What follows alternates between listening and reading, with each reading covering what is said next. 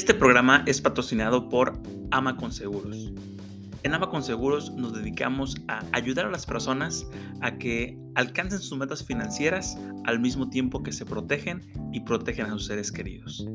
La principal diferencia entre nosotros y nuestros competidores es que dedicamos el 100% de nuestros recursos a conocer cuáles son las principales necesidades de cada familia.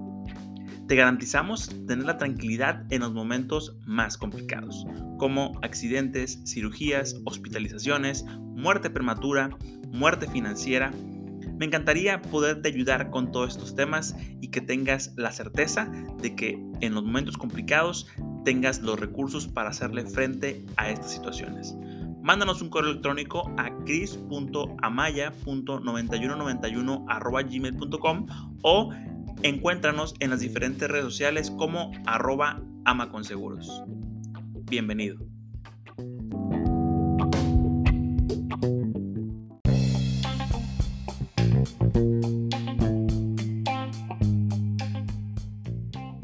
Hola, hola, ¿qué tal amigos? ¿Cómo están? Sean bienvenidos a un episodio más de su podcast Ama con Seguros. Mi nombre es Cristian Amaya y estoy encantado de poder estar aquí nuevamente con todos ustedes platicando sobre temas de seguros de vida, inversión, planes personales de retiro y finanzas personales. El día de hoy estoy muy contento ya que es el primer episodio del 2023. Nuevos retos, nuevas metas, nuevo enfoque. Tenemos muchísimas sorpresas para este proyecto y pues el día de hoy vamos a platicar sobre, sobre algo muy básico. Creo que es algo que desde el, desde el principio que empecé a trabajar en el, en el episodio es tan, tan obvio, pero a veces lo obvio lo dejamos pasar por alto, ¿no? Entonces, vamos a, recapitular un poco sobre esta herramienta, sobre el PPR, sobre un plan personal de retiro y sobre, sobre los distintos aspectos que tenemos que tomar en cuenta al momento de la contratación de uno. Todo esto que les voy a platicar el día de hoy vino a colación por una pregunta de un cliente de un prospecto, mejor dicho, que me contactó mediante una campaña que hicimos en redes sociales. Me contactó y su pregunta fue, fue curiosa. Fue una pregunta rara porque fue la siguiente. Me, dijo, me preguntó, ¿qué necesito para contratar un plan personal de retiro? Y uno pensaría, como agente de seguros, oye, con que tengas el dinero, mi hermano, lo de, lo demás me encargo yo, ¿no? Sería, la, sería el escenario ideal, ¿no? Y que, una persona venga de redes sociales y que ya venga con la disposición, ¿qué necesito? Aquí está mi chaquera abierta, dime que, cómo le hacemos para, para, para, para cerrar este, este negocio, ¿no? Para iniciar con este proyecto. Y eso trajo a mí una serie de cuestionamientos. ¿Qué necesitan las personas para, para iniciar con un proyecto de ahorro para el retiro? Es una pregunta, puede ser básica, puede ser una, una pregunta muy obvia, sin embargo, el día de hoy preparé 10 puntos a considerar antes de que, de que pienses en contratar un plan personal de retiro. Así que, sin más preámbulo, bienvenido. Punto número uno. El punto número uno es tener el conocimiento de que un plan personal de retiro es un compromiso. Ahorita está muy de moda, de hecho lo vemos todo el tiempo en, redes sociales. Todo el mundo está eh, hablando de, de, las diferentes herramientas de ahorro, de las diferentes diferentes opciones en, temas de retiro, cómo lo puedes hacer para, para llegar con varios millones a tu etapa de retiro, etc. Pero creo que es importante también tomar en cuenta que es un compromiso real. Hay planes de retiro que van desde los 10 años, ya lo hemos platicado en este podcast, Hay planes de retiro que son a edad 65, o sea, desde la edad que lo contratas hasta la edad de 65 años. Hay planes de retiro, de hecho, hay planes de retiro que van también a partir desde los 5 años. Ahorras únicamente por 5 años y en tu etapa de retiro, a tus 65, tienes un, un valor garantizado. Pero al final del día sigue siendo un compromiso. El compromiso de cumplir con tus aportaciones para que el plan llegue a su, a su objetivo principal, que es darte dinero en el momento que más lo necesitas. Ese es el, objetivo principal de un plan de retiro. Hay que conocer, pasamos al punto número 2. Hay que conocer que a diferentes plazos puede ser la necesidad. O sea, ¿a qué me refiero con esto? Yo puedo contratar un plan de retiro, pero no necesariamente tiene que ser algo que retire hasta los 65, 70 años. Puede ser un, un plan de retiro o un seguro de ahorro que me permite cumplir con una meta financiera a cierto plazo, a cierta edad. Mucha, mucha, tengo clientes, de hecho, que, que ahorran en un, en un instrumento como estos, de aseguradoras, pero lo utilizan o lo piensan utilizar, mejor dicho, para su modalidad 40, Ya tengo un episodio que hablo sobre esto.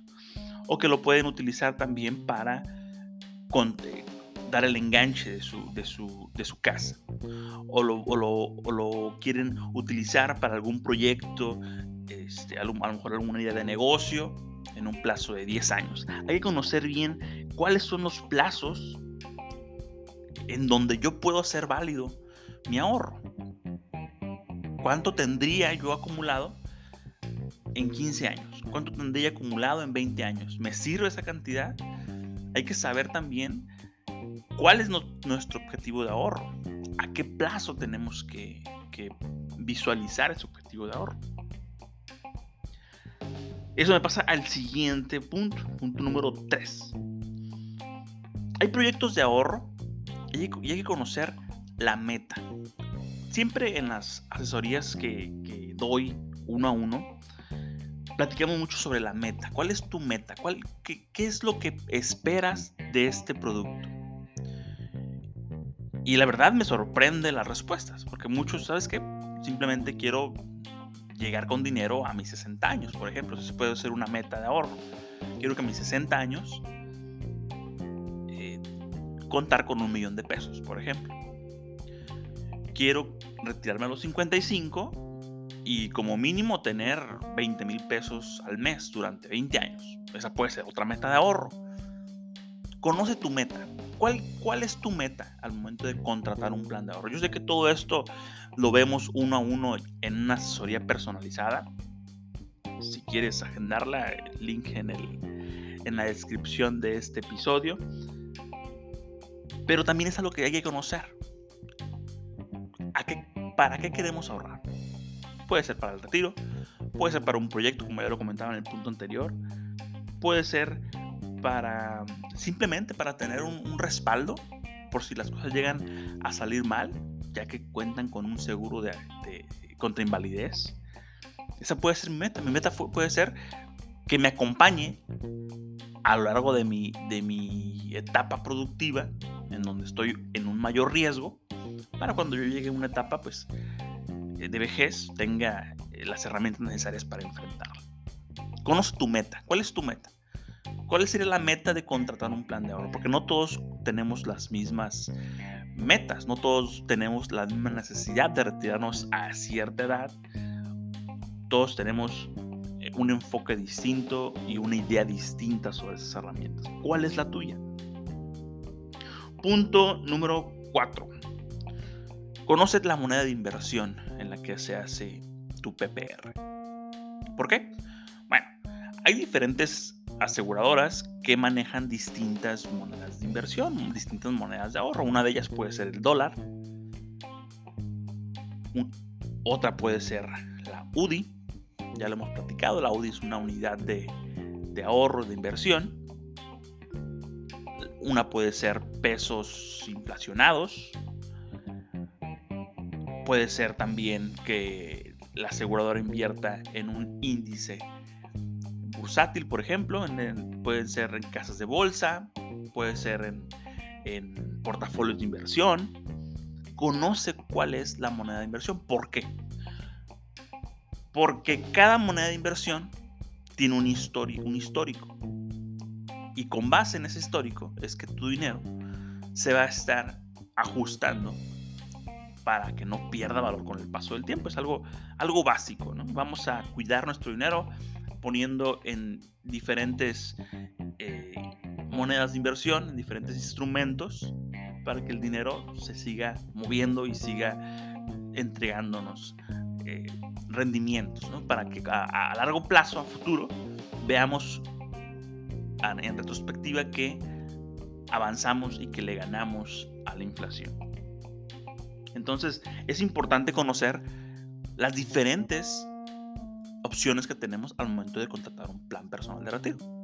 Porque pueden ser con base en el dólar, por ejemplo, que históricamente el dólar crece y crece y, es una moneda fuerte, una moneda que, que te permite eh, en cierta medida estar confiada, confiado, pero también hay que ver los riesgos que tiene el invertir, por ejemplo, en, en, un, en un, instrumento casa bolsero, ¿no? con diferentes portafolios, en donde manejan distintos, distintos rendimientos, distintos eh, índices. Bueno, también es importante conocerlos y estar bien seguro de, cuál es el que nos va a alcanzar a nuestra meta, porque al final hay instrumentos garantizados, pero que no alcanzan a llegar a nuestra meta de ahorro. Si nosotros hacemos una evaluación de que necesitamos 5 millones de pesos para enfrentar nuestra etapa de retiro, porque tenemos una esperanza de vida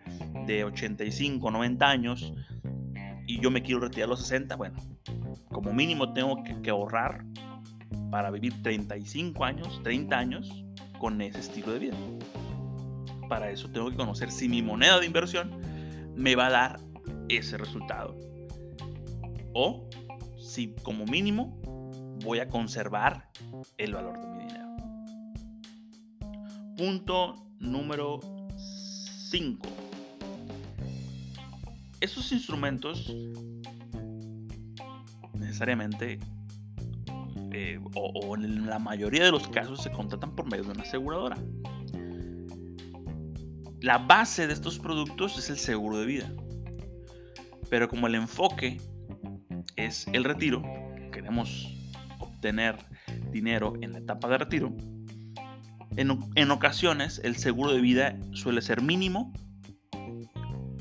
Mínimo me refiero a, puede ser desde 5 mil pesos de suma asegurada a medio millón de suma asegurada, pero pues, en, casos eh, llevados, llevados a la práctica, esto no suele ser suficiente si en algún momento llegamos a sufrir de alguna muerte prematura.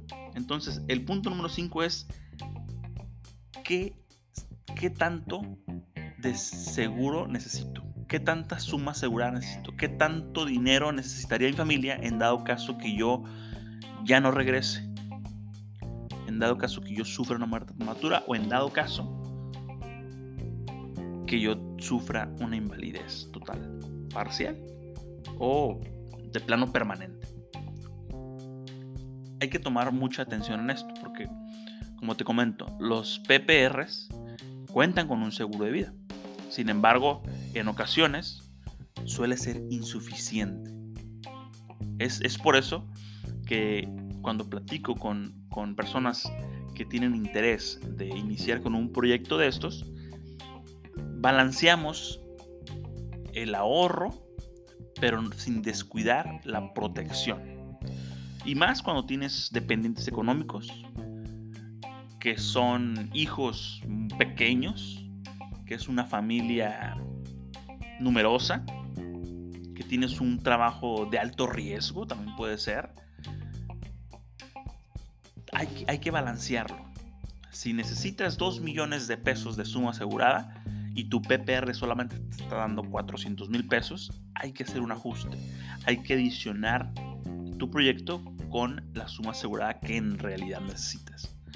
Entonces, ese sería un punto a considerar. Punto número 6. Vamos en el 6. Bueno, punto número que sigue. ¿Qué pasa si cancelo? ¿Qué pasa si me rajo? ¿Qué pasa si, sabes que siempre ya no quiero, ya, ya no quiero seguir con este proyecto? Hay que saber qué es lo que pasa cuando cancelas. ¿Puedo cancelar? ¿En qué momento puedo cancelar? ¿En qué momento sería mejor el hacer una cancelación de mi póliza? ¿Qué pasa si dejo de, pagar mi, proyecto? ¿Me regresan el dinero que ya aporté? Hay, hay respuestas diversas para estas preguntas. Todo esto tienes que platicarlo con un agente porque depende del instrumento, depende del producto, depende de la aseguradora, depende, hay muchas variantes. Pero hay que considerar qué pasa si cancelo, porque en el mejor de los casos es señor agente de seguros, quiero iniciar con mi proyecto de seguro de vida, con mi PPR, con mi seguro de ahorro. Excelente, véngase para acá. Le damos dos, tres opciones. ¿Cuál te gusta? Verde, amarillo, azul. Pues que el azul, venga, vamos. Pero nunca averiguamos qué pasa si cancelo. ¿Qué pasa si ese producto ya no me sirve o ya no es suficiente para mis necesidades?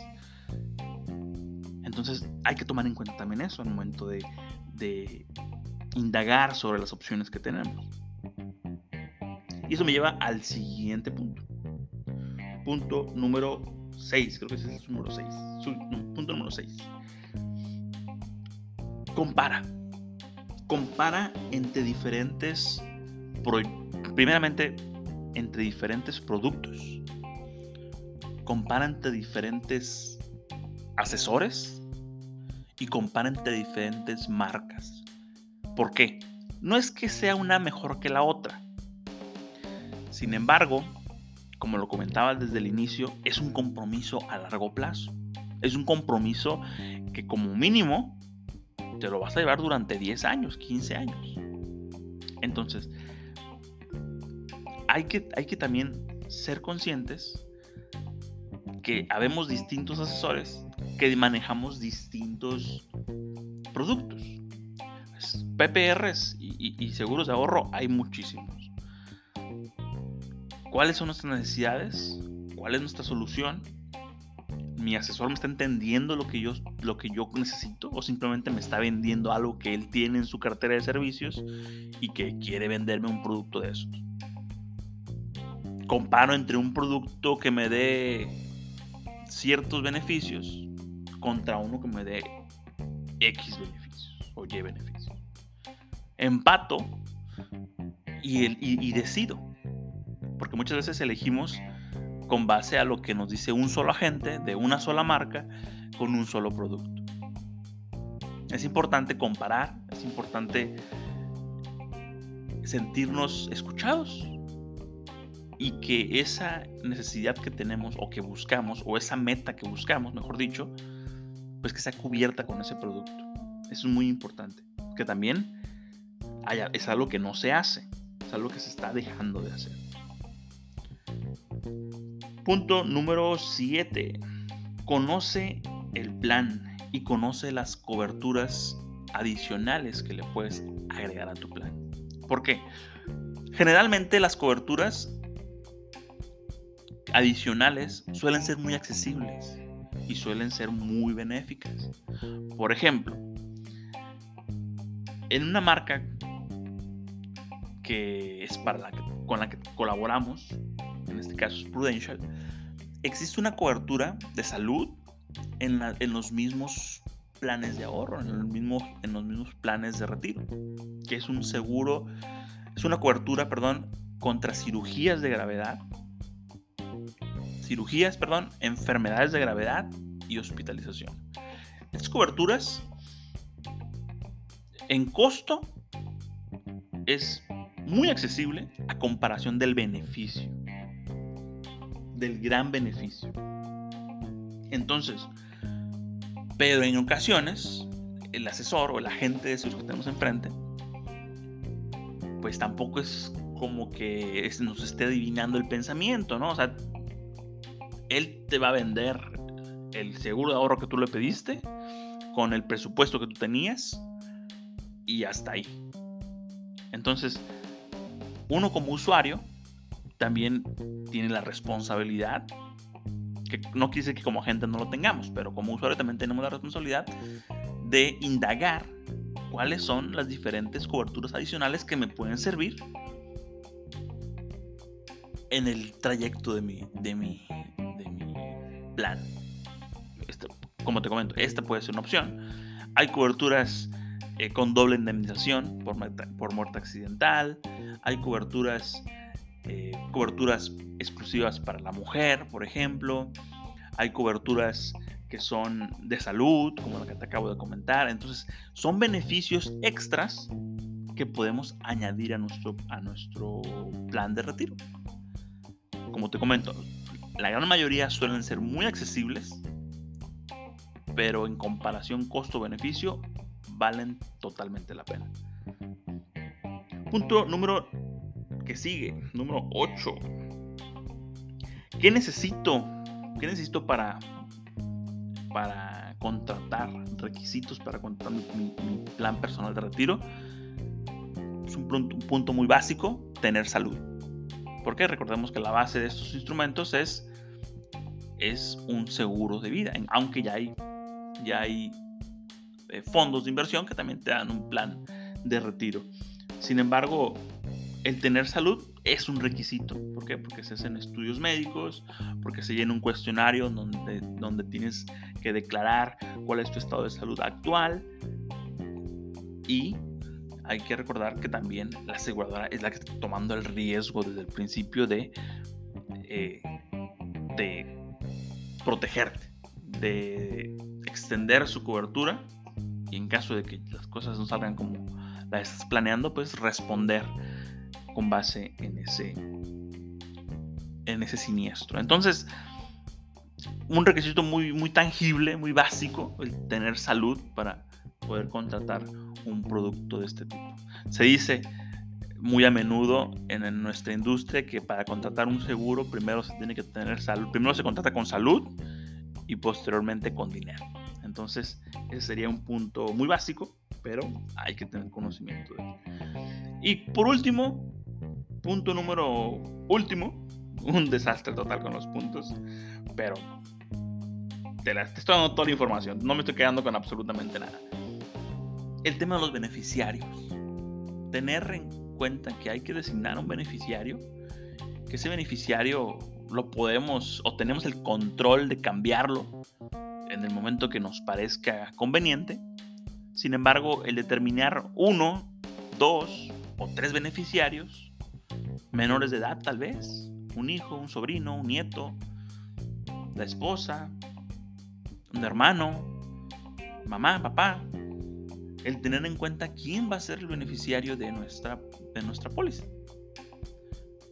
Entonces, es, eh, también hay que, hay que ser conscientes de que en su momento hay que, hay que planearlo, hay que tener esa, ese tacto de conocer y de decidir quién se quedaría con el beneficio del seguro de vida en caso de que eh, suframos algún fallecimiento. En este caso, si sufres una invalidez parcial, en este caso tú eres el beneficiario porque tú serías la persona que estaría recibiendo la indemnización. Y eso ha sido todo por el día de hoy. Te agradezco muchísimo que me hayas acompañado a lo largo de estos minutos para conocer cuáles son los requisitos de contratar un plan personal de retiro, que tal cual requisitos se, dice de una manera muy quisquillosa, sin embargo yo lo, yo lo catalogaría como, como aspectos a considerar para el momento de contratar un seguro de vida con el instrumento de ahorro o en su defecto un plan personal de retiro. Si te gustaría saber más sobre estas herramientas, contáctame. Me encantaría poder platicar contigo de esto. Si tienes en mente eh, iniciar este año con un proyecto de ahorro, eh, me encantaría poder platicar de esto y ayudarte con tus metas, conocer cuáles son tus necesidades y poder brindarte una solución a esas, a esas metas. Yo te saludo la siguiente semana. Te deseo un excelente, excelente 2023. Recibe un abrazo de mi parte. Y por el momento, esto ha sido todo el episodio. Déjame tus comentarios, compártelo con las personas que crees que le vayan a servir.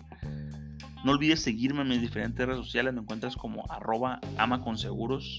Estamos en TikTok, en Instagram, en LinkedIn, en Facebook, en YouTube. Sígueme en las, en las diferentes redes sociales. Compártelo, que yo estaré eternamente agradecido contigo. Nos vemos en la próxima y hasta la siguiente. Bye bye.